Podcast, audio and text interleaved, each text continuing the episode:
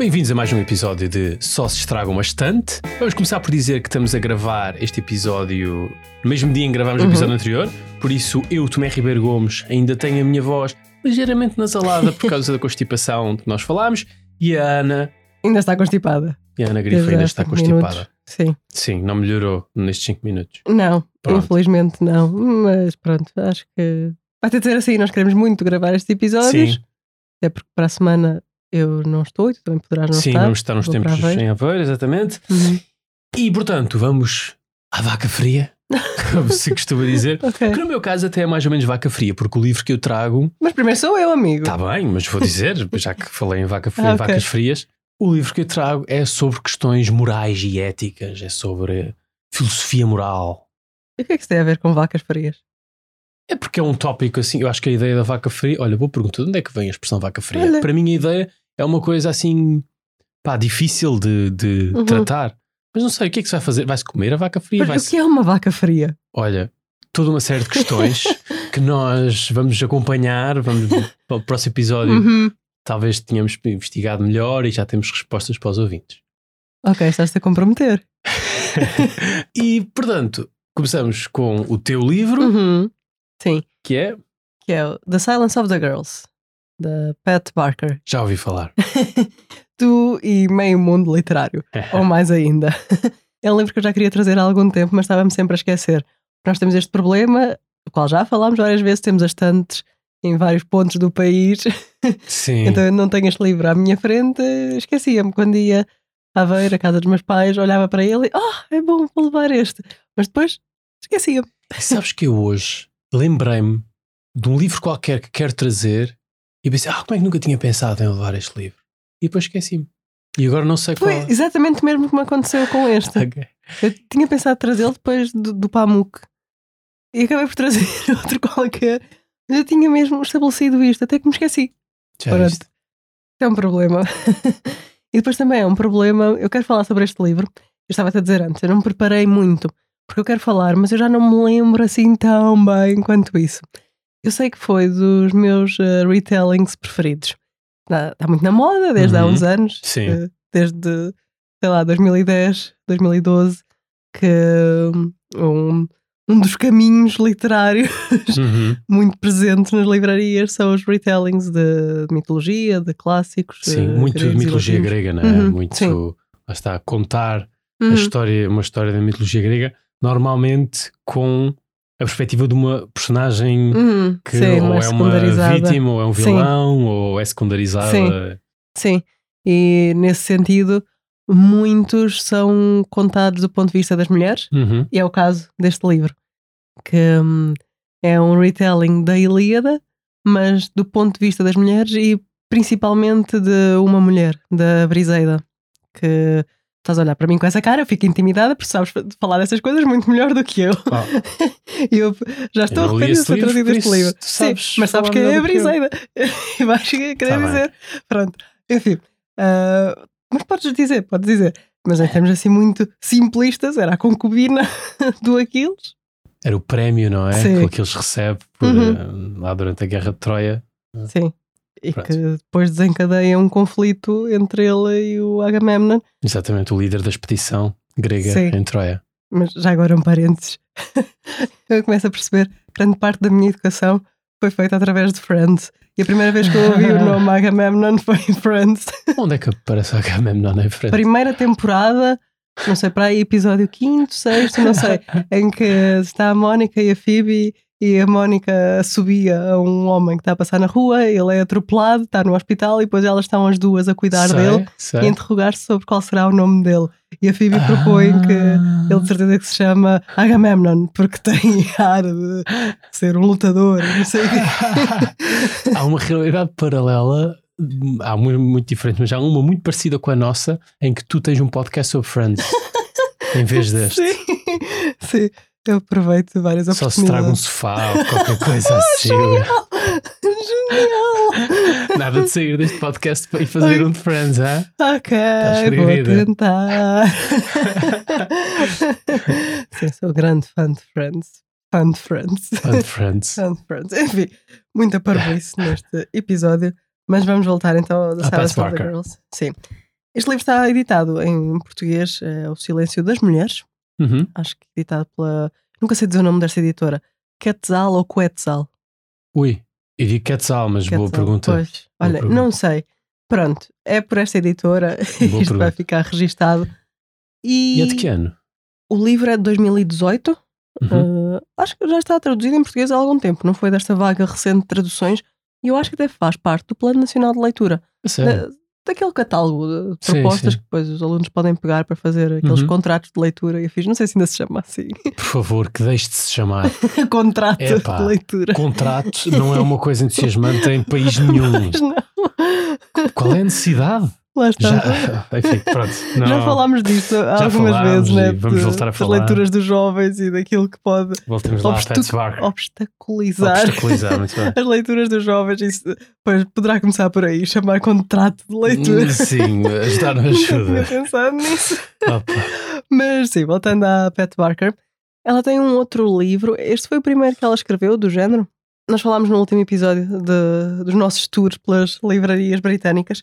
E nas livrarias, nas livrarias em segunda mão, eu estava constantemente a encontrar um livro da Pat Barker, uh, Regeneration, acho eu. Hum. Não o comprei, até porque eu queria ter encontrado o Women of Troy, que foi o segundo retelling que, que ela escreveu. Este da Silence of the Girls foi, foi o primeiro, depois escreveu esse, que eu ainda não tenho, ainda não comprei, tinha esperança de o encontrar, não encontrei.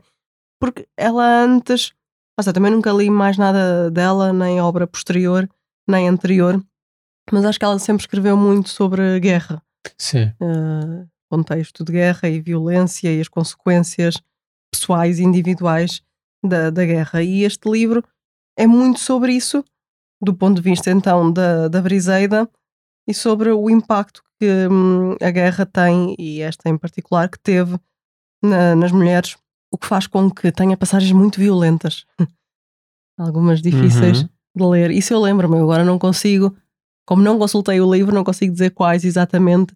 A única passagem que eu consigo não é dizê-la, mas que, que eu recupero sempre mentalmente como exemplo de um dos melhores inícios de livro. Uau. É o início de, deste The Silence of the Girls. Que, lá está, não consigo dizer de cor, mas é qualquer coisa como uh, Great Achilles, Brilliant Achilles, não sei o quê, mas para nós ele é simplesmente The Butcher. E Certo. acho mesmo um, um início cheio de força. É. Depois tem. hum, Que contrasta muito com o início da Ilíada. é? Sim, é, pois, é que tu vais dizer. Em grego? Menina idetea peleia de Aquiles. Ok, Não, eu perdemos só os ouvintes. Todos. Eu só sei, é a única coisa que isso. Uhum. E é. Um, canta ou musa Uhum. a cólera de Aquiles, o Sim. que. Sim. Sim. Sim, acho que é claro o paralelismo que é para ela estabelecer logo que, ok, isto é a Ilíada, mas Sim. é de outra forma, com outras palavras e do ponto de vista de, de outras eh, personagens. Eu não tendo o livro, eu eh, fisicamente comigo agora, eu acabei por hum, ir ler algumas críticas nos Goodreads desta vida e assim, e de facto há uma crítica que, que é feita ao livro e que poderei concordar daquilo que me recordo. É como tem este início tão fulgurante, depois pode perder um bocadinho de força. Hum, Eh, é um problema de muitos livros, não, Sim. não é propriamente algo eh, inédito. E também uma outra crítica que faziam, desculpa, estou a a focar nas críticas, mas é porque. Pois tu gostas acredito. tanto desse livro. Sim, sim, e continuo mesmo a achar que é dos meus eh, retellings preferidos. Ainda que haja muita coisa que eu não me lembro, mas eu não sei exatamente se ele perde assim tanta força, porque ele pareceu-me ter sempre ah, força, pode ter ali alguns momentos mais aborrecidos, vá. Mas depois logo a seguir tem uma cena de guerra ah, Hum. estúpida e bastante, bastante impactante. E talvez, não sei, acho que ele está, do que me recordo, está muito bem escrito. Talvez também por ter sido o primeiro que eu li, assim, de hum, perspectiva feminina, porque, como todos os outros que eu tenho lido, que têm saído, são também muito em torno disso. E como este estabeleceu a fasquia para mim de retelling escrito uh, ou contado do ponto de vista de feminino, eu preciso que os outros me mostrem algo novo. E não tem acontecido tanto isso. Se calhar para muitas pessoas o retelling preferido terá sido Cersei, porque foi o primeiro que leram. Ok. Eu acho que é possível que, que isso aconteça. Depois também por comparação, eh, eu não sou especialista nem aprecio especialmente Ilíada e Odisseia, li, gostei, ok, mas não me prendo muito a pensar sobre isso. Mas gosto muito destes retratos, uh, às vezes contrastantes, do Aquiles. O Aquiles aqui está, uh, não é o mesmo da Sim. Ilíada, não é Sim. o mesmo do The Song of Achilles. Eh, Sabes o que é que eu estava a pensar? Eu estava a pensar que, ok, os retellings são uma moda recente e tal. Uhum, No entanto, já estavam a ser feitos em 400 e tal antes de Cristo. uhum, Não é? A literatura grega é muito isso, clássica, é muito retellings. Sim, Portanto, as personagens do Homero voltam a aparecer na tragédia grega, Uhum. 400 anos depois de terem sido, daquilo ter sido escrito, e aparecem realmente diferentes. uhum, O Ulisses do, do, do, do Eurípides é completamente Uhum. diferente do Ulisses eh, do, do Homero. E o Eurípides faz mesmo um retelling um bocado do ponto de vista das mulheres, faz um Uhum. bocadinho o que a Pat Barker faz agora, Sim. mas neste caso um homem a fazer, na altura não poderia ser uma mulher mesmo, que é as troianas. uhum, ah, que é mesmo sobre as derrotadas, né? as mulheres do lado derrotado da, da Uhum. Guerra Troia, que nós aliás já falámos aqui Pois, troianas. sei se ela depois no The Women of Troy se não vai buscar também algo Uhum, daí. bem possível. E reconhecer inspiração. É possível, não sei. Ah, ainda não li. Ocasionalmente leio retellings, mas não, não me fico só a ler isso. Mas se pensar bem, é aquilo que eu mais gosto, é a comparação entre uma mesma personagem como é retratada de diferentes formas Uhum, em diferentes livros. uhum. E gostei muito de como o Aquiles é retratado aqui, porque eu não simpatizo muito com o Aquiles, desculpem. Pois, claro que vamos, ah, não é vaca fria agora, mas é o elefante na sala. Para quase toda a gente da nossa geração, o Aquiles é, É o Brad Pitt. É o Brad Pitt. Já aqui falámos disso. sim. eu, vejo, eu vejo aquilo como o Brad Pitt. E mesmo a Briseida, para mim, é. ai, Como é que ela- a Rose. Ah, não me lembro de todo quem é que faz de briseira. É. hum, Opa, agora não sei, é, não sei dizer o apelido. uh, Rose Byrne. Byrne. Pronto, momento Opa, bonito de de Ana não sabe dizer palavras. Não me lembro. lembro da Helena, que é da Diane Kruger. Pois é. Era giro que fizessem um filme. O que é que achas? Se fizessem um filme da Silence of the Girls. Hum, que Aquiles. é, se fizesse. Quem é que é que tu metias com aqueles nesse filme? É pá, Brad Pitt já está velho. pois, não está velho. Pá, aquilo está velho. Tá. Pro- Ponto, final parágrafo. não inventes. Pois, bom podcast também, ponto final parágrafo. Desculpa. Ah, é um podcast sobre livro, não é? Sim, sim, certo, sim. certo, certo. Ah, Boa. olha, não te sei dizer. Não é? Hum? Recomendas? Uhum, sim, não te sei dizer, mas tenho a certeza que se fizessem um filme baseado no The Song of Achilles, um deles, ou Aquiles ou o Patroclo, seria o Timothée Chalamet. tenho certeza! Percebo, faz todo sentido. Agora aqui, não sei, Se tem de eles quiserem ser... fazer dinheiro, fazem isso. E não querem, olha, agora Hollywood não quer fazer dinheiro. Pois aqui não sei, tem de ser um assim meio abrutalhado, mas. Pois. eh, ok, depois de dizer isto não posso mencionar ninguém, né? Depois de insultar. Tom Hardy não dá para aquilo. Já está velho também. Também está velho. Já está a envelhecer. E acho que nunca, nunca teve cara daquele. Pois. Isto é supostamente um dos homens mais bonitos da Grécia. Aham. Portanto, tem que ser Portanto, o alguém. Brad Pitt foi bem cast. Brad Pitt foi bem cast. Não sei. Sugestões ouvintes, vamos ficar à espera. É isso. Vão ao nosso Instagram Aham. e no, Sugiram-nos aquilos. nos comentários ao post deste Tem deste episódio. episódio sugiram os vossos melhores aquilos. Sim, mas baseado nesta caracterização muito genérica que eu fiz do Aquiles neste livro. Como The Butcher. Estás a pensar ainda? Estou a pensar. Opa, eu não sei. É Agora estou a ter uma branca, agora não me estou a lembrar de atores jovens, Pois. mais ou menos jovens. estão todos velhos, não é? Isto anda tudo não, 40 para eu cima, acho é não que nós é que seguimos novo. os mais velhos, não é? Sim, se nós calhar. estamos a par da cena mais contemporânea, tirando o Timothée. Eu sei que há um que é o Tom Holland que faz de Homem-Aranha. Ah pá, sim, mas acho que não vai falar, não vai fazer daquilo. Acho que não. Pois. Olha, o Taron Egerton. Ah, sei. Talvez, Ok? talvez. Pronto, temos uma proposta. Então agora, a tua recomendação. a minha recomendação é uma sugestão de um ouvinte. Eu não conhecia Uau. o livro, mas quando nós fizemos aquele episódio sobre o Michael Sandel, Uhum. supostamente era para ser sobre um livro de Michael Sandel que era a Tirania do Mérito, mas depois nós perdemos a falar do Michael Sandel Sim, e do Justice, que é o curso dele em Harvard que está no YouTube, e também tem um livro que é o Justice, que é sobre questões éticas. E uma ouvinte que é a Ana Amaral Uhum. um, e uma amiga sugeriu-me isto. Não sei se, se já, se já, se já viste este livro. Eu não tinha visto e fui ler. Chama-se How to Be Perfect: The Correct Answer to Every Moral Question. livro pequenino, Tens de dizer quem é o 200 autor. páginas, é do Michael Schur, Que é? que é produtor e realizador de televisão e que é corresponsável.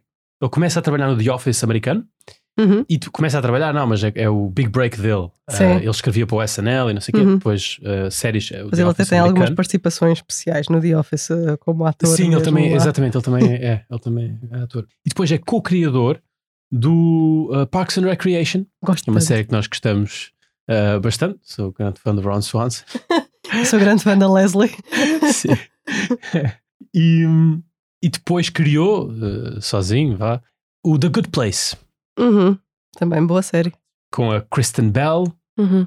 Ted Danson, ah, E outros.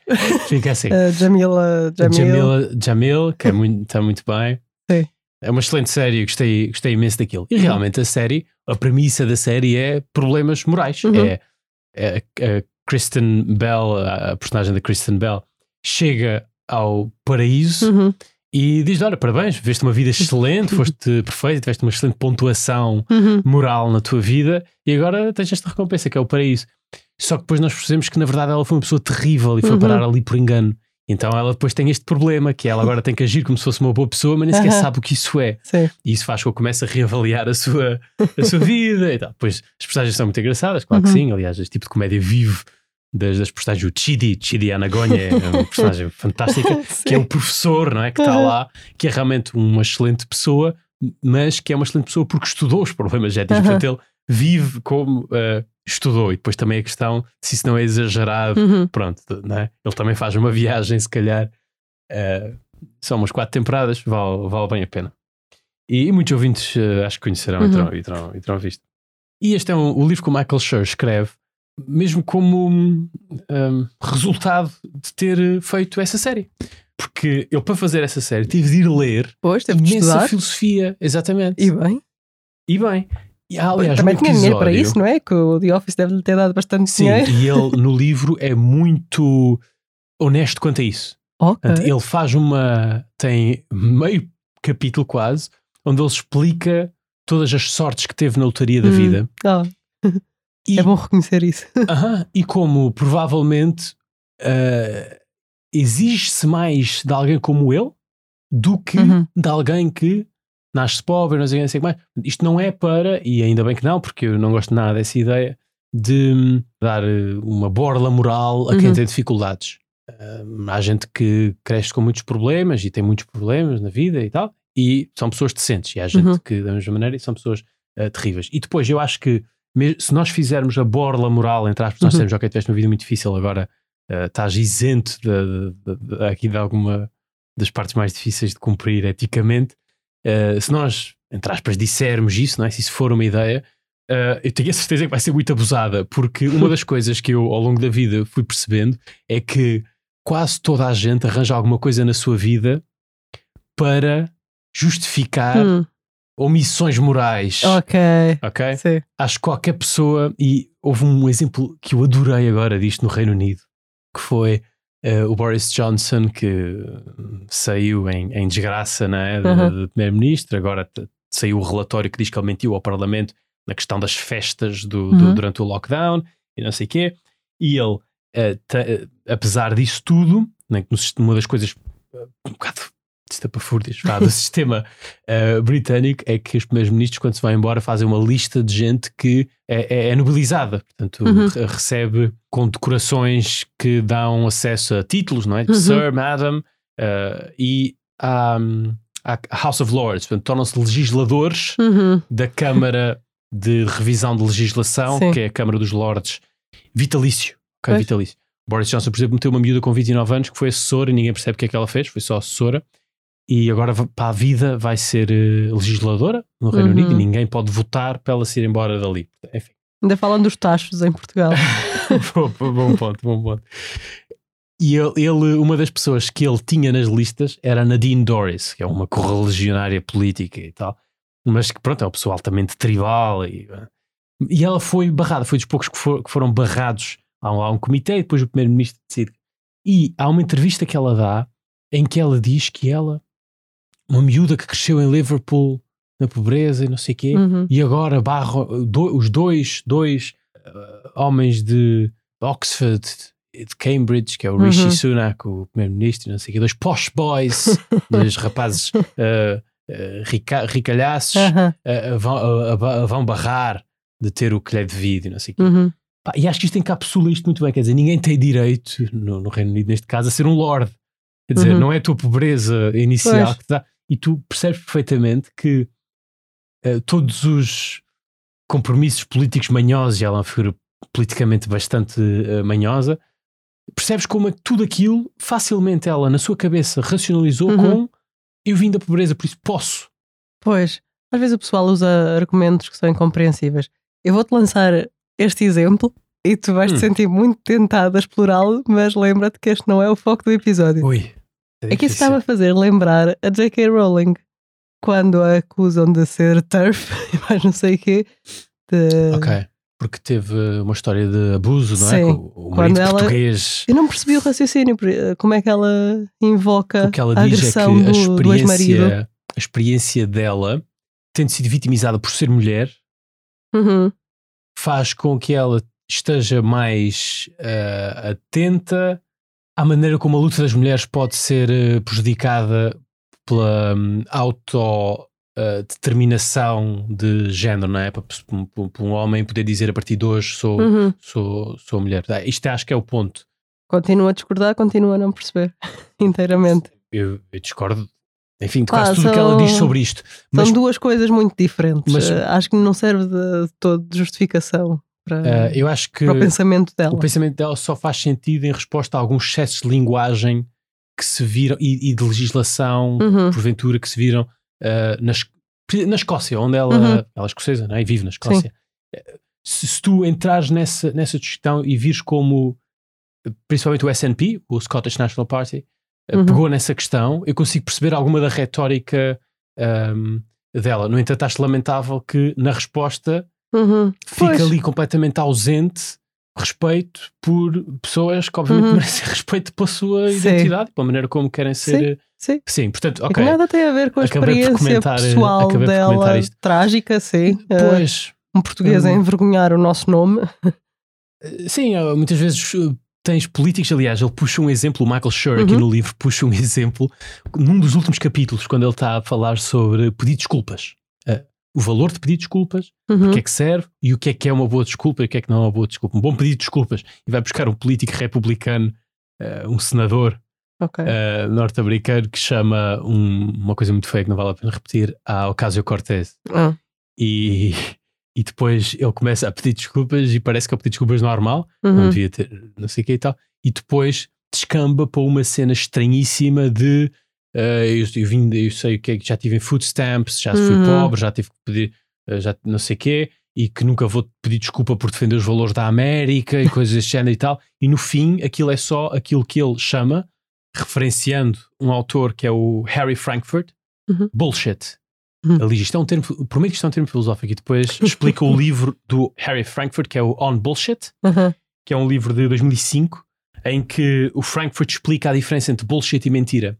Ok. Uma mentira, tu estás preocupado com a verdade, queres, queres manter uma aparência de verdade. Tu vais Uhum. substituir um elo na cadeia de acontecimentos e de factos, vais Uhum. substituir um, uma pecinha Ok. por alguma coisa que não é verdade, para manter a estrutura.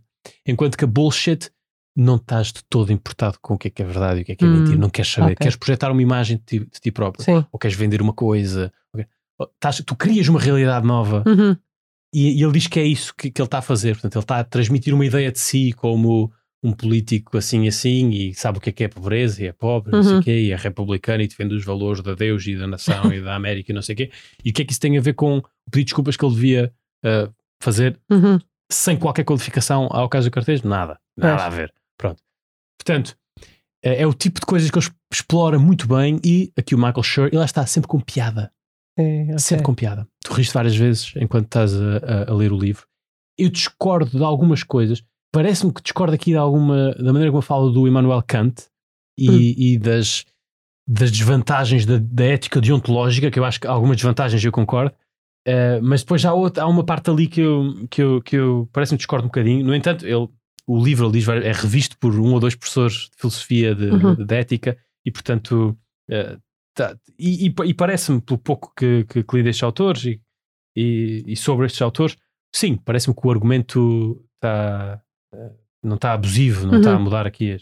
E, e portanto, o que, se, o que se ganha com este livro, para além de ser divertido de ler, é uma visão bastante prática, porque coloca sempre problemas práticos das grandes escolas que te ajudam a pensar problemas éticos na uhum. tua vida. Uh, ética aristotélica, da, virtude, das, de, das, qualidades e da, da construção do, da integridade, de um eu íntegro e que não é. E tens o, a aura mediócrita, estás no meio, na, uhum. na uh, the golden mean, como se diz em inglês, portanto, estás no meio dourado, não és nem um, tão restrito com, as tuas, com, as tu, com, a tua moralidade que não consegues falar com ninguém sem dar uma descasca, não é? Uhum. Nem és tão permissivo que estás-te a marimbar para o que é que uhum. fazes e que consequências é que tens. Portanto, o Aristóteles está sempre muito preocupado com todas as virtudes do Aristóteles, é assim, estás à procura de um, do, do, do meio, uh, ponto médio, não é? Pessoa completa, pessoa uhum. realizada é a pessoa que consegue equilibrar okay. as, estas várias.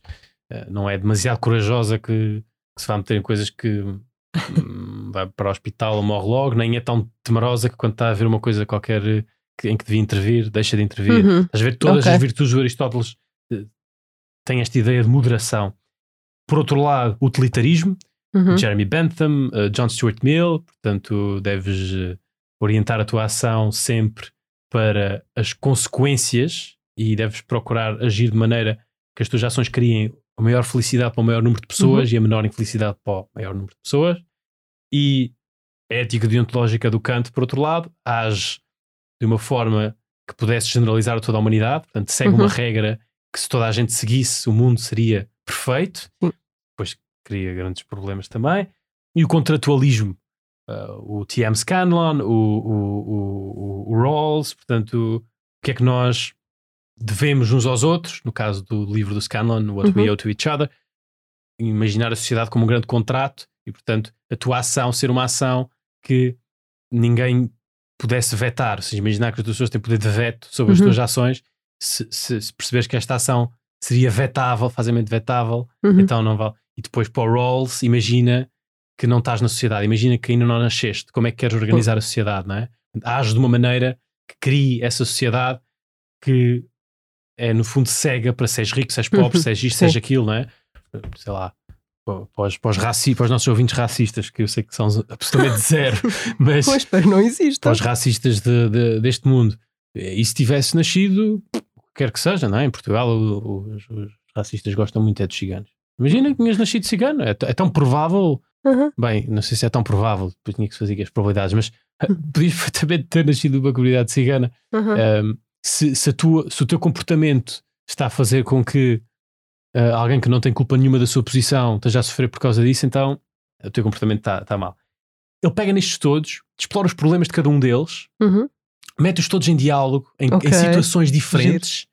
e o resultado realmente é muito, muito, muito interessante para, para, para o leitor. Eu acho que no fim ele acaba por se aproximar mais e eu também ele vai para o caminho que eu também acho que, que é o meu, Aristóteles. Ok. Acho que Aristóteles realmente aquilo não é está lá tudo.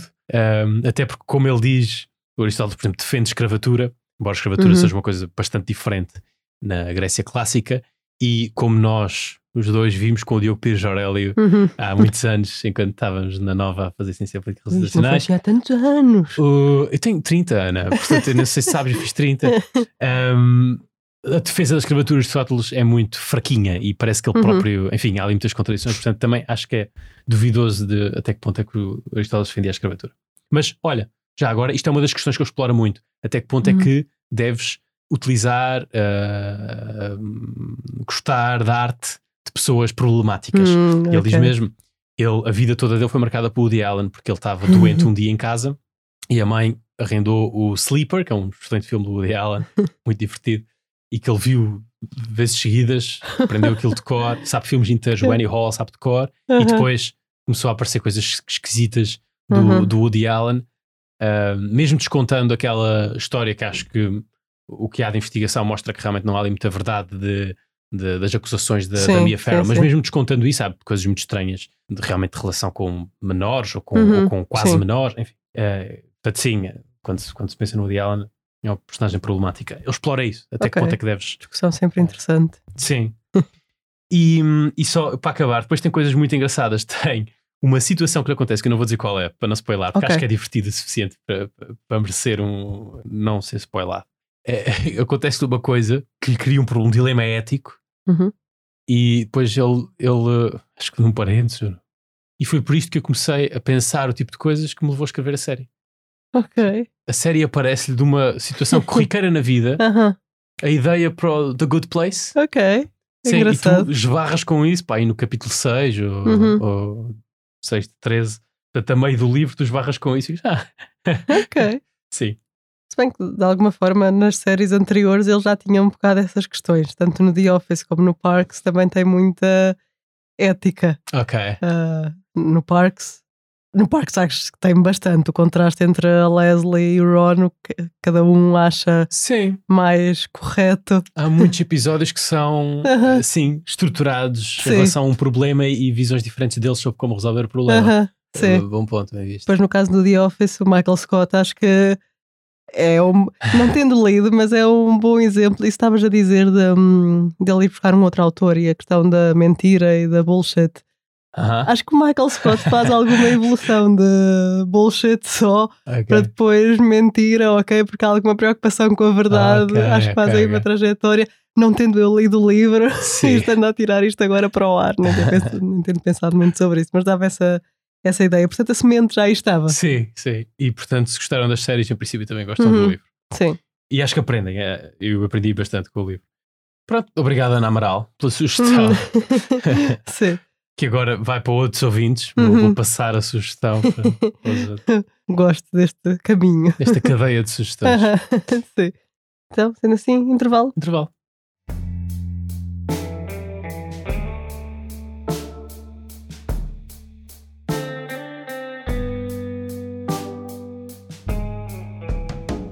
Cá estamos nós de volta Cá estamos, Manela Cássio. e o nosso tema hoje é sagas familiares. Sim. Ok, disclaimer aqui, o aviso. Há um disclaimer. Há um disclaimer que é este tema é escolhido por ti. Ah, Eu nem sei.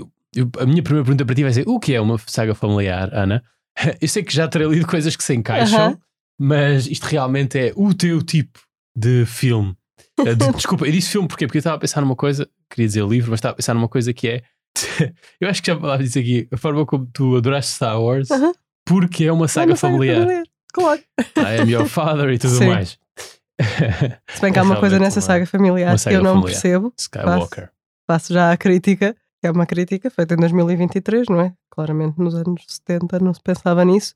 A Leia é tão filha de Darth Vader como o Luke. E ninguém se importa. Pois, porque o Luke é que é o escolhido e mais não sei o quê, e ele é que se confronta com o pai. A Leia é tão filha como ele. Ah, não sei o quê, uma Bom personagem ponto. feminina muito forte e não sei o quê. Ah, não tanto assim. Pronto, é a minha crítica a essa saga familiar. Justo, é justo. Portanto, isto para dizer é o ângulo. O ângulo, assim que tu apanhas o ângulo familiar, Uhum. passas logo a gostar. Sim, mas é que há muitas coisas que são sagas familiares. Eu acho que, ainda bem que me faz essa pergunta do que é uma saga familiar. Eu acho que a definição mais consensual é hum, uma história que acompanha uma família ao longo de várias gerações. Certo. Basta haver duas gerações. Ok.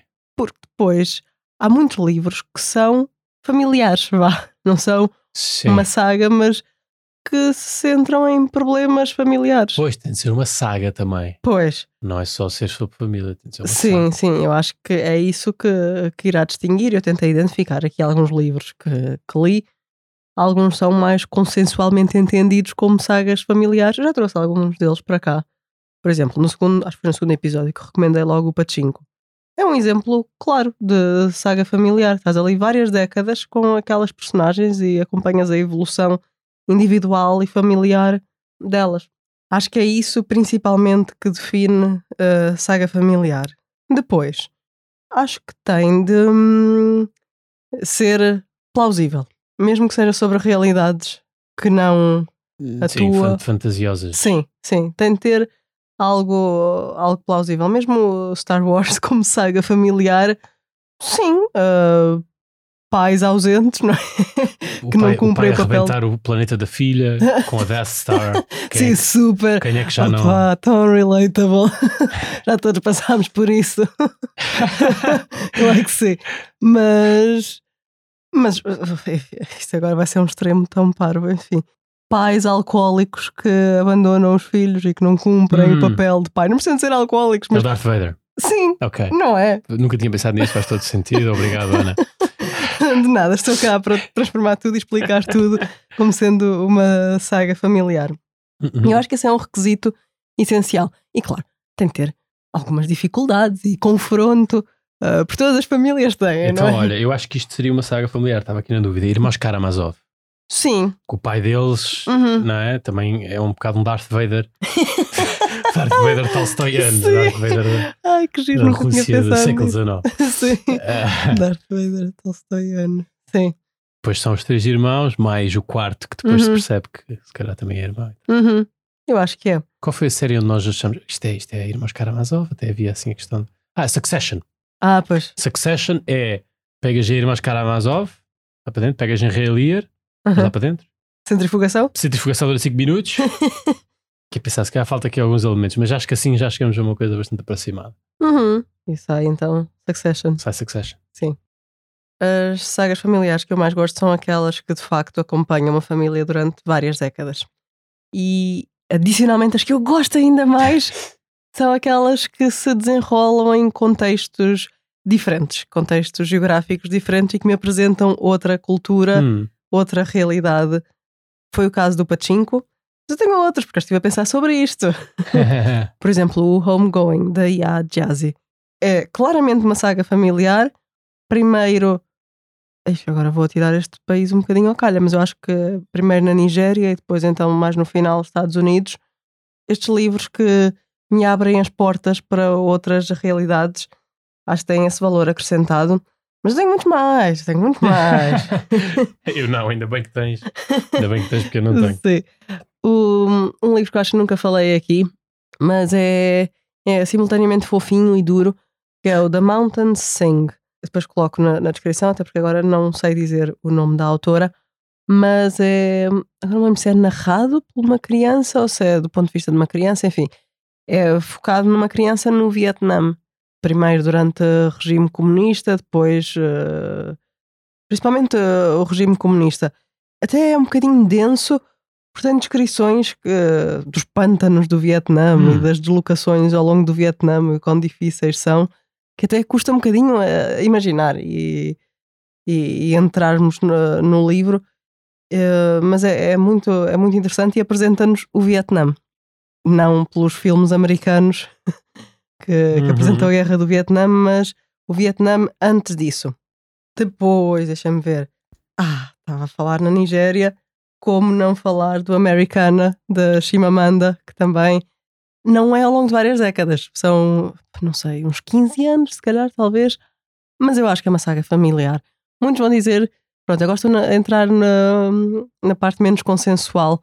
Aquilo é principalmente a história de amor e desamor de um casal que se Uhum. apaixona ali Uhum. na Nigéria, mas depois ela vai para os Estados Unidos, ele vai para o Reino Unido e separam-se, mais tarde é que se encontram. Mas também tem muito background familiar e de como as famílias influenciaram este relacionamento e as escolhas de vida deles. Portanto, acho que não deixa de ser assim como muitos dos livros da Zadie Smith.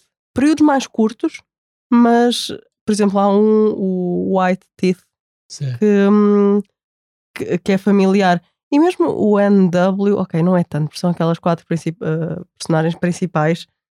Mas está, é- aqui fica difícil de distinguir o que é que é uma história familiar, pelo menos em parte, e o que é uma, uma saga familiar. Depois, um outro livro. Gosto só de dar a lista de livros, mas para eu aqui mencionar Sim, várias sim. coisas eh, que, que considero importantes e que me fazem gostar de sagas familiares. The Vanishing Half. Não sei se, hum, entretanto, eu acho que ele ia ser uma série ou um filme, não sei. Da Brit Bennett, que me apresentou algo que eu desconhecia completamente, que é a realidade de hum, afrodescendentes mas que têm o tom de pele mais claro, portanto acabam por conseguir passar por brancos. E este livro é sobre isso, sobre duas irmãs, uma com a cor eh, de pele mais clara e que acaba por ter uma vida completamente diferente da outra irmã, Oh, que já é mais escura. Eu não fazia ideia que isto acontecia. incrível. É, sim, sim, é mesmo, é mesmo impressionante. E depois até me levou a ir procurar outras sugestões sobre este tema, sobre estas realidades. Há um filme também, agora não me lembro do nome, eu vou colocar eh, na descrição. Depois, mais coisas, mais coisinhas. Posso avançar? Uhum. ok, estás-me só a ouvir. Sagas familiares em vários volumes. Mas eu tenho um problema com estas. É que eu percebi que, pelo menos duas, eu li o primeiro e depois não li mais. Oh, Um deles, acho que sei, diz lá. Elizabeth Jane Howard. Certo. E agora lembrei-me disso quando estivemos no Reino Unido, porque agora as Porque edições são diferentes. E mais bonito. Mais bonitas. Sim, eu tenho o primeiro. Pois aquela a edição que eu tenho até parece mais assim um romancezinho. Sim, por acaso tem um ar assim florzinhas meio... e não sei o quê. Acho que fui eu que te ofereci, não foi? É Ou capaz. fui eu que te falei nele, ou Sim. coisa assim. Sim.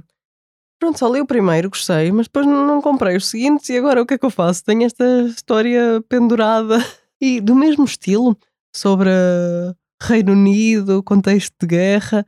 Lembrei-me, entretanto, da Nancy Mitford, que eu só li o The Uhum. Pursuit of Love, e que descobri recentemente que aquilo é uma trilogia, Oh. que há mais dois livros. E eu só li, só li o primeiro.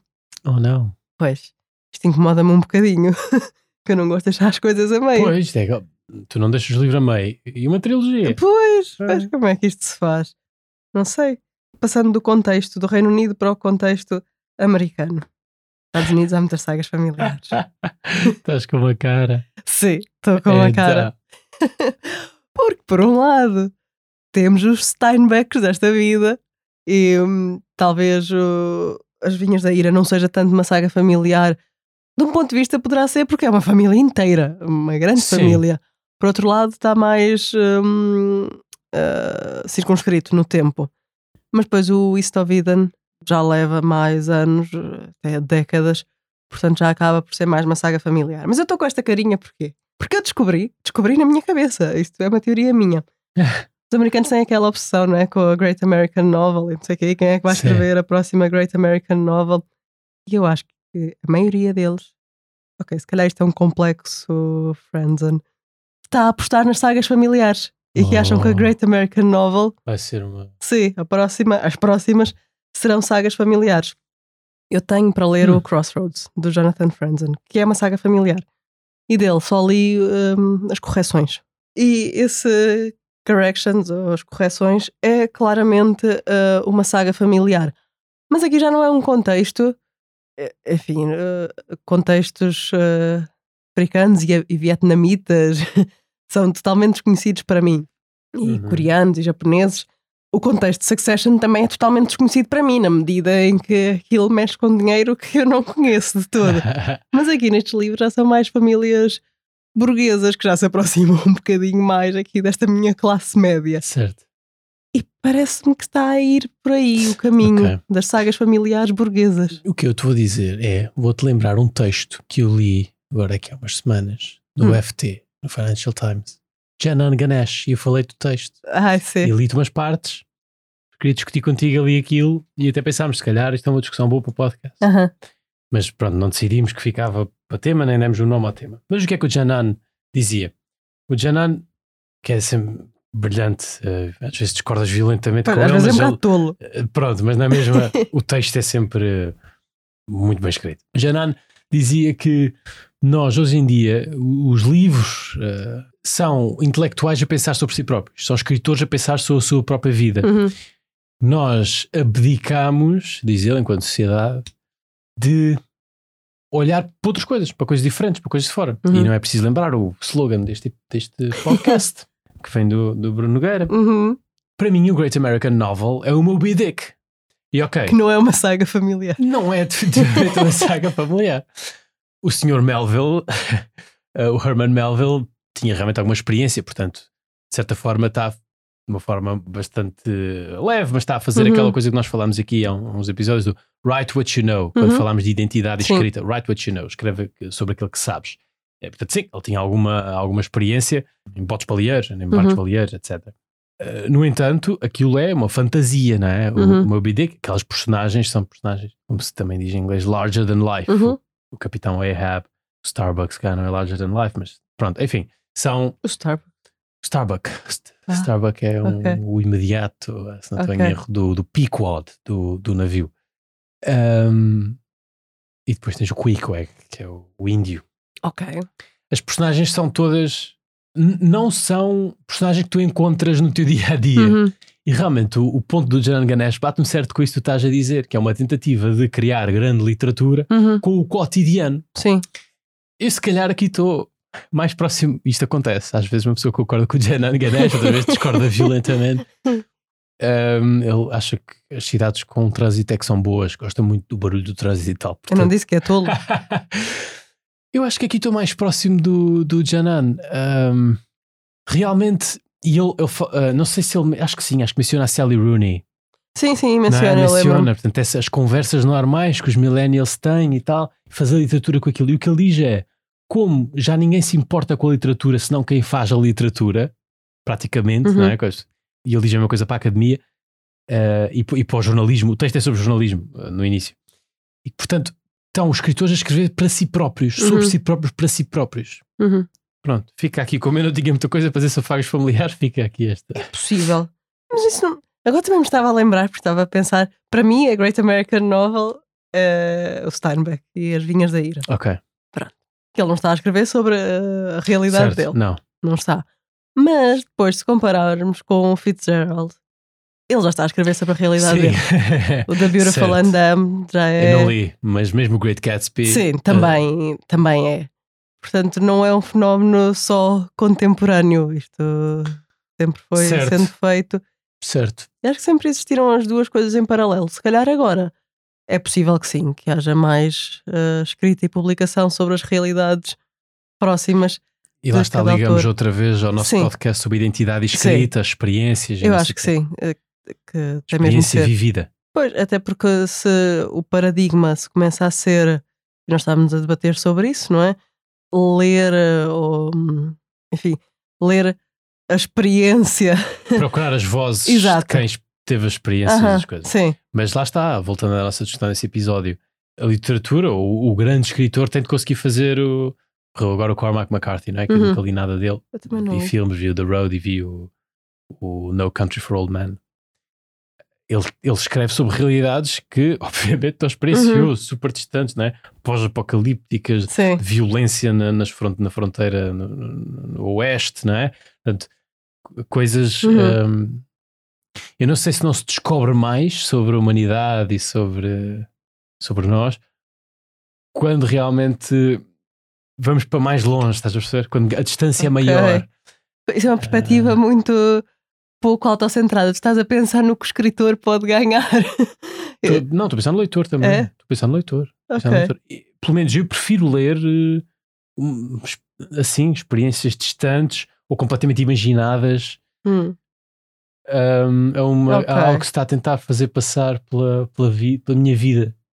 Olha, não sei. Não sei o que dizer sobre isso. Mas acho que é uma boa, um bom ponto de discórdia. Acho que Sim. fica aqui para. Acho que vamos continuar a pensar sobre isto. Aliás, Uhum. voltou agora o tema que já teve no episódio das identidades. Sim, vamos voltar a Acho isto com frequência, tenho a certeza. Sim, acho que vai aparecer eh, noutros episódios. Aham. Ah, ainda sobre sagas familiares, estava-me a esquecer aqui de uma importantíssima que tu não queres ler, não tens curiosidade nenhuma. 100 anos de solidão, Sei, eu ia te falar sobre isso. Gabriel Garcia Marques. Porque Esta saga familiar é um apontamento muito pessoal, mas salvou-me num fim de semana muito mau e que eu passei a ler este livro. Pois, esse livro eu sempre achei que não ia gostar de lê-lo, mas depois o facto de tu me dizeres que gostaste tanto. Aham. É das árvores genealógico ao lado, para distinguir os Aurelianos Eu gosto Buendias. disso, eu gosto de, o Os e russos? Paz, sim, Pois. que, que acho que é uma saga familiar, não é? Apesar Aham. de ter várias famílias, Sim, E não sim só mas acho uma, que pode é? ser. quando saga ficas, ganha, ganha o teu selo de saga familiar. Sim. sim, também tens de ir várias Ih, vezes à página das jogo. personagens. Sim, desculpa. Qual é o jogo? O jogo tem de ter continuidade, porque pronto, nós não preparámos isto exaustivamente, mas de filme ou livro X, saga familiar, sim ou não? Ou numa escala, qual saga familiar é? Oh, Rabo de Peixe é uma saga familiar. Desculpa, estava a pensar nos conteúdos recentes que consumimos. não, não, Não, é. mas tem o pai. E- Tem E a um pai igual aos outros todos. Um, um pai, O pai, pai doente igual a todos os outros pais doentes. é um daquelas. Entretanto, nós falámos sobre o Rabo Peixe no episódio em que falámos também do livro do Joel. Que, entretanto, muitas pessoas nos têm dito que Sim, compraram e que, e que- e que estão, É e que estão a ler, o que me deixa bastante contente, porque realmente acho que é uma excelente leitura. Uh, de Peixe, nós na altura não dizemos se é bom ou se é mau, porque só tínhamos visto um episódio. Agora podemos dizer que tu gostaste, eu não gostei. Acho que o verdito, acho que o verdito é Ok. este. Simplesmente porque acho que as personagens estão demasiado fracas, acho que não estão construídas o Hum. suficiente. Acho que é o que eu estava a dizer, o pai doente, acho que é um pai doente igual a todos os outros pais doentes. Olha, qualquer série. Mas o pai albano. O Albano está muito interessante, mas aí o há diálogo bem escrito, sem dúvida Aham. nenhuma, há diálogo bem escrito para, para, para o Albano, mas depois também ele é que, sendo o Sim, ator vida. fantástico que é, Sim. hum, É verdade. Enfim, deixa-me tentar pensar a única outro personagem exemplo. que eu acho que, que há ali sequer uma tentativa de dar profundidade é o protagonista, o Eduardo, Uhum. e pelo menos eu não, não fiquei assim grande fã da personagem, mas pronto, é uma personagem já um bocadinho com mais dimensões, certo? Uh, Uhum. eu não gostar, depois se calhar é uma, uma questão pessoal, não é? Uh, mas sim, essa personagem está mais construída. As outras não achei que. no- O que eu acho é que aquilo precisava de mais episódios.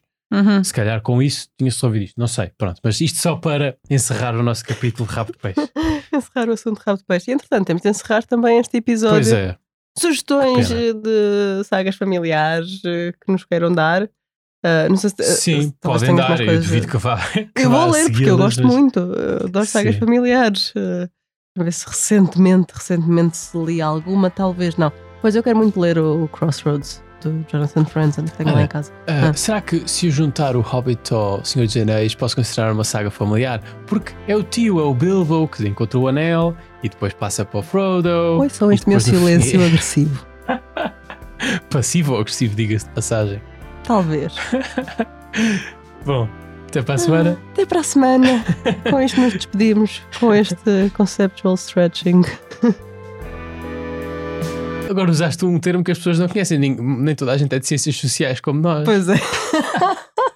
Conceptual stretching é um termo inventado por um italiano que é o Giovanni Sartori e que denota aquilo que acontece quando nós esticamos, entre Aham. aspas, tanto um conceito que ele passa a querer dizer qualquer coisa e, portanto, Aham. perde a sua utilidade enquanto conceito descritivo daquele fenómeno em particular. No entanto, se o fenómeno for demasiado demasiado estanque, demasiado específico, também perde a sua comparabilidade, porque no fundo estás a discutir o Manuel Germano e não o género humano. Portanto, estamos entre o Manuel, o Manuel Germano e o género humano. É a diferença entre o Manuel Germano e o género humano. Os conceitos úteis são aqueles que estão entre o Manuel Germano e o Ok. género humano. E com esta que só foi provocada pela Ana ter utilizado um conceito tão estranho à maior parte das pessoas com conceptual stretching, já nos podemos despedir dos ouvintes. Tchau, até para a semana. Vai desculpas também por este Sim, último. não haverá minuto. definições conceptuais na próxima semana. Até para a semana. Até para a semana.